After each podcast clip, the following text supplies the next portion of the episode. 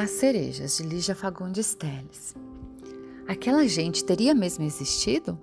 Madrinha tecendo a cortina de crochê, com anjinho a esvoaçar por entre as rosas. A pobre madrinha, sempre afobada, piscando os olhinhos estrábicos. Vocês não viram onde eu deixei os meus óculos? A preta Dionísia a bater as claras de ovos em ponto de neve. A voz ácida contrastando com a doçura dos cremes. Essa receita é nova. Tia Olívia, enfastiada e lânguida, abanando-se como a ventarola chinesa. A voz pesada indo e vindo ao embalo da rede.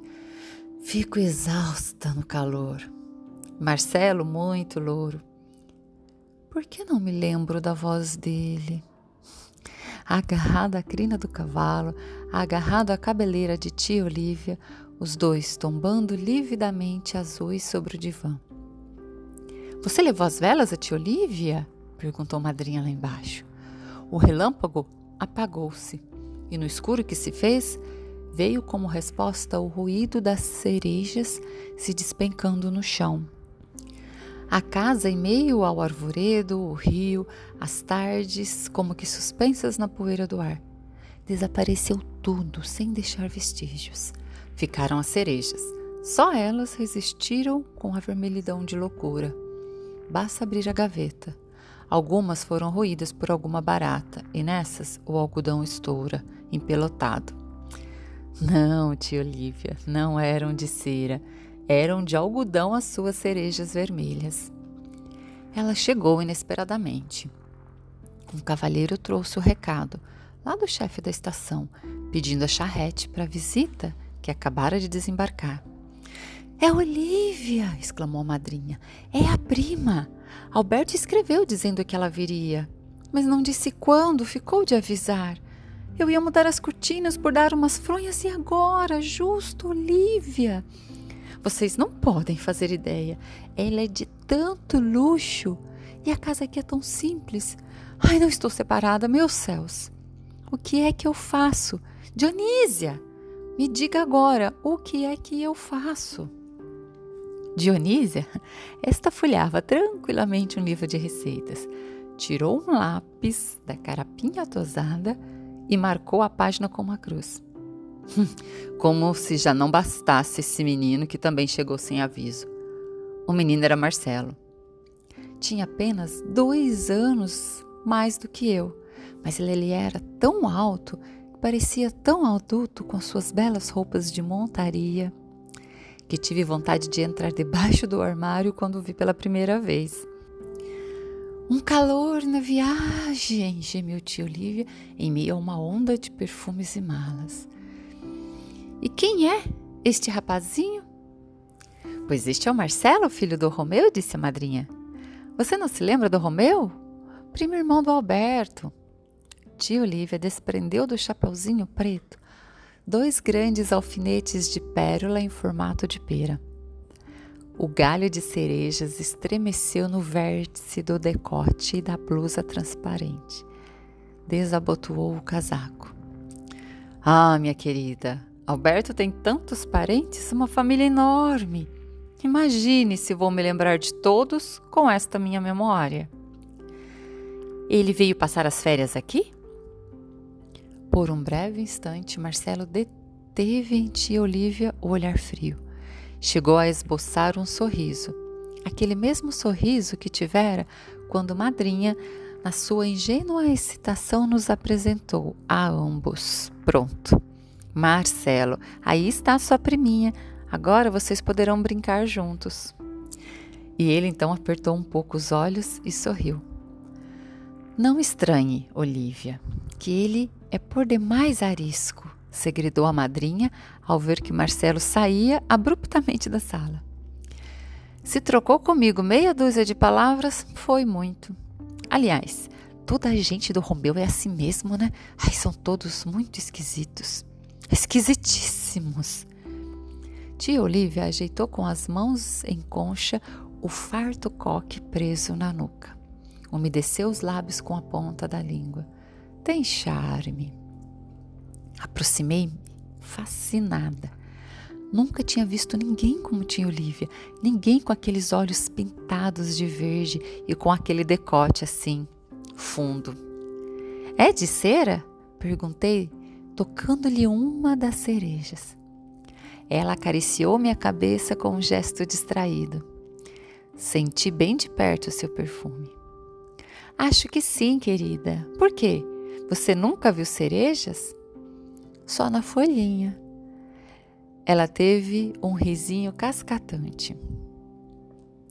No rosto, muito branco, a boca parecia um largo talho aberto, com o mesmo brilho das cerejas.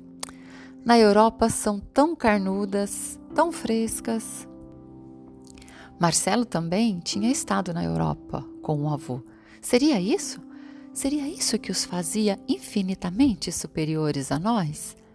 Pareciam feitos de outra carne e pertenciam a um outro mundo, tão acima do nosso. Ai, como éramos pobres e feios. Diante de Marcelo e de tia Olivia, só diante dos dois é que eu pude avaliar como éramos pequenos. Eu, de unhas roídas e vestidos feitos por Dionísia vestidos que pareciam as camisolas das bonecas de jornal que o Simão recortava com tesoura do jardim. Madrinha, completamente estrábica e tonta em meio das suas rendas e crochês. Dionísia, tão preta quanto enfatuada com as tais receitas secretas. Não quero dar trabalho, murmurou tio Olivia dirigindo-se ao quarto. Falava devagar, andava devagar. Sua voz foi se afastando com a mansidão de um gato subindo a escada. Cansei-me muito, querida. Preciso apenas de um pouco de sossego. Agora só se ouvia a voz da madrinha, que tagarelava sem parar. A chácara era modesta, modestíssimas, mas ela haveria de gostar, por que não? O clima era uma maravilha e o pomar, nessa época do ano, estava coalhado de mangas. Ela não gostava de mangas? Não. Tinha também bons cavalos, se quisesse montar. Marcelo poderia acompanhá-la. Era um ótimo cavaleiro. Vivia galopando dia e noite. Ai, o médico proibira? Bem, os passeios a pé também eram lindos. Havia no fim do caminho dos bambus um lugar ideal para piqueniques. Ela não achava graça num piquenique? Fui para a varanda e fiquei vendo as estrelas por entre a folhagem da paineira. Tia Oliva devia estar sorrindo, a umedecer com a ponta da língua os lábios brilhantes. Na Europa eram tão carnudas. Na Europa. Abri a caixa de sabonete escondida sobre o tufo da samambaia. O escorpião foi saindo penosamente de dentro. Deixei-o caminhar um bom pedaço e só quando ele atingiu o centro da varanda é que me decidi a despejar a gasolina. Acendi o fósforo.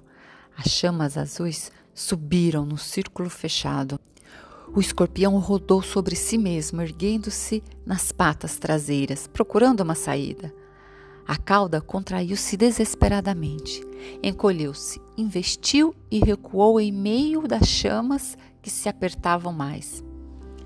Será que você não se envergonha de fazer essa, uma maldade dessas? Voltei-me. Marcelo cravou em mim o olhar feroz. Em seguida, avançando para o fogo, esmagou o escorpião no tacão da bota. Diz que ele se suicida, Marcelo. Era capaz mesmo quando descobrisse que o mundo está cheio de gente como você. Tive vontade de atirar-lhe a gasolina na cara. Tapei o vidro. E não adianta ficar furiosa. Vamos, olhe para mim, sua boba. Pare de chorar e prometa que não vai mais judiar dos bichos. Encarei-o. Através das lágrimas, ele pareceu-me naquele instante tão belo quanto um deus. Um deus de cabelos dourados e botas, todo banhado de luar. Fechei os olhos. Já não me envergonhava das lágrimas. Já não me envergonhava de mais nada. Um dia ele iria embora do mesmo modo imprevisto como chegara. Um dia ele sairia sem se despedir e desapareceria para sempre. Mas isso também já não tinha importância. Marcelo, Marcelo, chamei. E só meu coração ouviu. Quando ele me tomou pelo braço e entrou comigo na sala, parecia completamente esquecido do escorpião e do meu pranto. Voltou-lhe o sorriso. Então é essa famosa tia Olivia? Ah, enxuguei depressa os olhos na barra da saia. Ela é bonita, não? Ele bocejou. Usa um perfume muito forte. E aquele galho de cerejas dependurado no peito, tão vulgar. Vulgar? Fiquei chocada e contestei, mais e meio da paixão com que a defendi, senti uma obscura alegria ao perceber que estava sendo derrotada. E, além do mais, não é meu tipo, concluiu, concluiu ele, voltando o olhar indiferente para o trabalho de crochê que a madrinha deixara desdobrado na cadeira. Apontou para o anjinho esvoaçando entre grinaldas. Um anjinho cego. Por que cego? protestou a madrinha descendo a escada. Foi nessa noite que perdeu os óculos. Cada ideia, Marcelo. Ele debruçara-se na janela e parecia agora pensar em outra coisa. Tem dois buracos no lugar dos olhos. Mas crochê é assim mesmo, menino. No lugar de cada olho deve ficar uma casa vazia, esclareceu ela sem muita convicção. Examinou o trabalho e voltou-se nervosamente para mim. Por que não vai buscar o dominó para vocês jogarem uma partida? E vê se encontra meus óculos que deixei por aí. Quando voltei com o dominó, Marcelo já não estava na sala.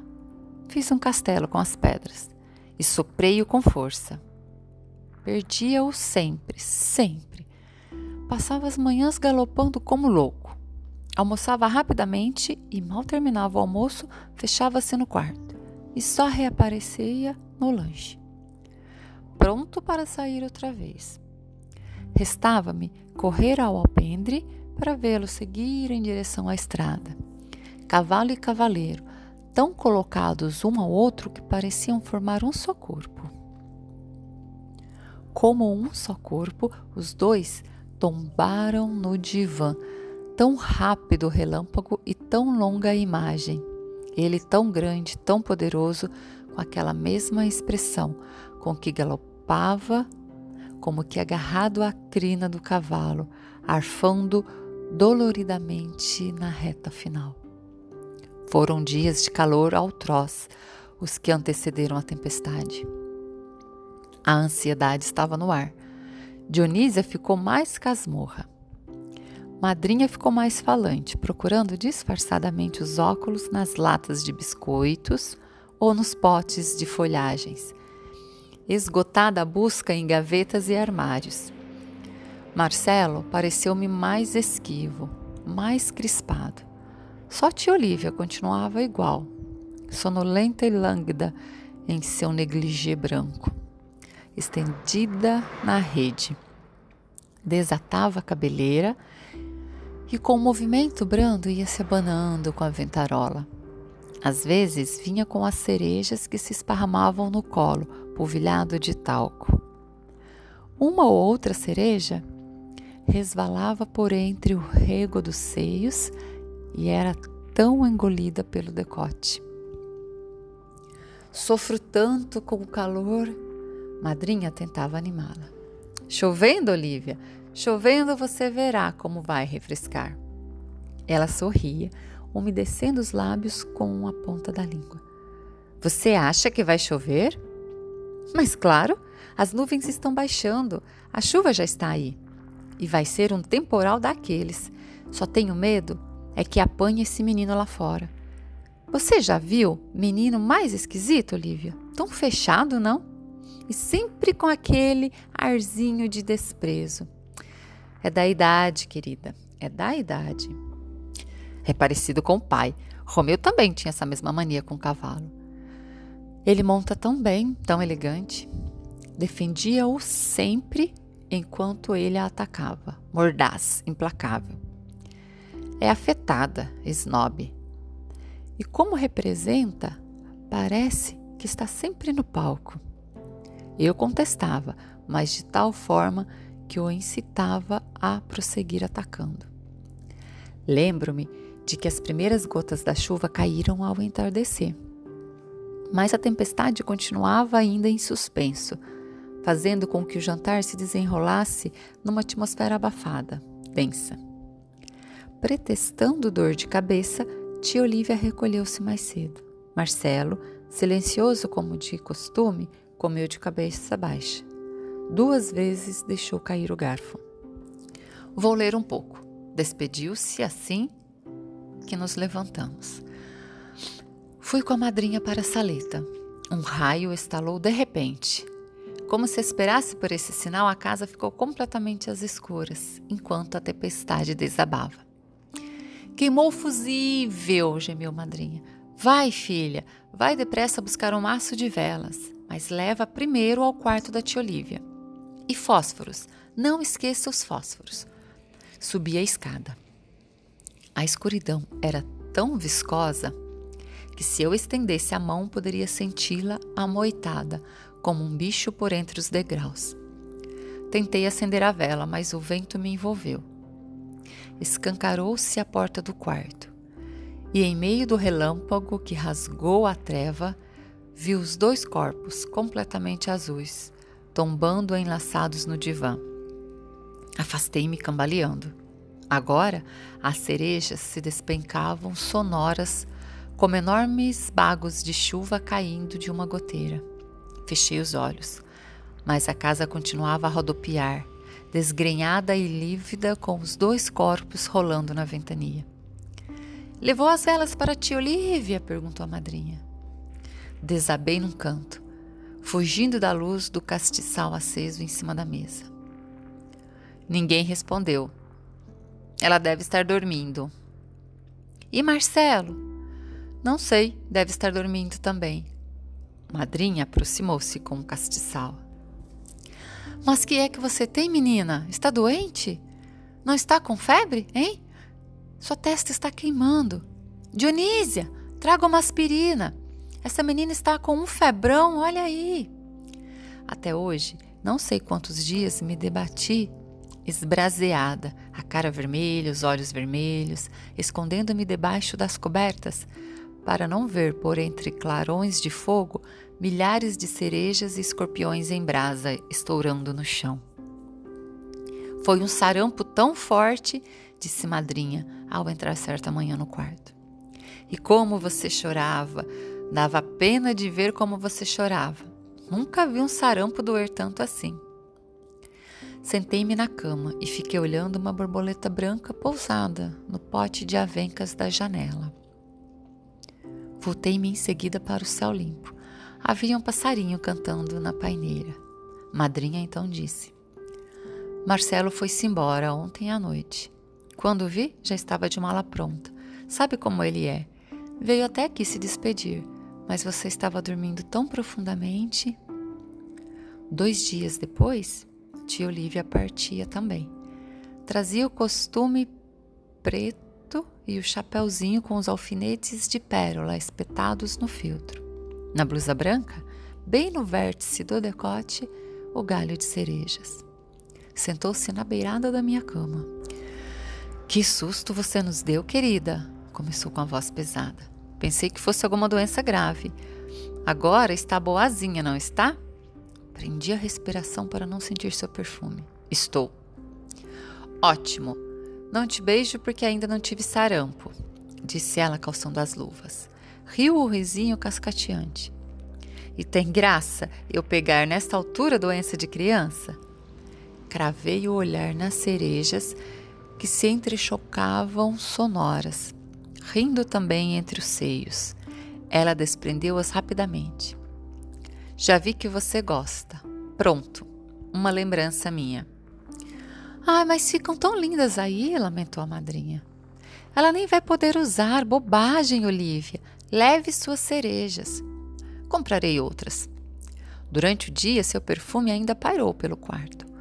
Ao anoitecer, Dionísio abriu as janelas e só ficou o perfume delicado da noite. Tão encantadora, Olivia, suspirou madrinha, sentando-se ao meu lado com a sua cesta de costura. Vou sentir falta dela, um encanto de criatura. O mesmo já não posso dizer daquele menino. Hum, Romeu também era assim mesmo, o filho saiu igual. E só as voltas com cavalos, montando em pelo, feito índio. Eu quase tinha um infarte quando via ele galopar. Exatamente um ano depois, ela repetira num outro tom esse mesmo comentário, ao receber a carta onde Romeu comunicava que Marcelo tinha morrido de uma queda de cavalo. Anjinho cego, que ideia! prosseguiu ela, desdobrando o crochê nos joelhos. Já estou com saudades de Olivia, mas dele? Sorriu, alisando o crochê com as pontas dos dedos tinha encontrado os óculos.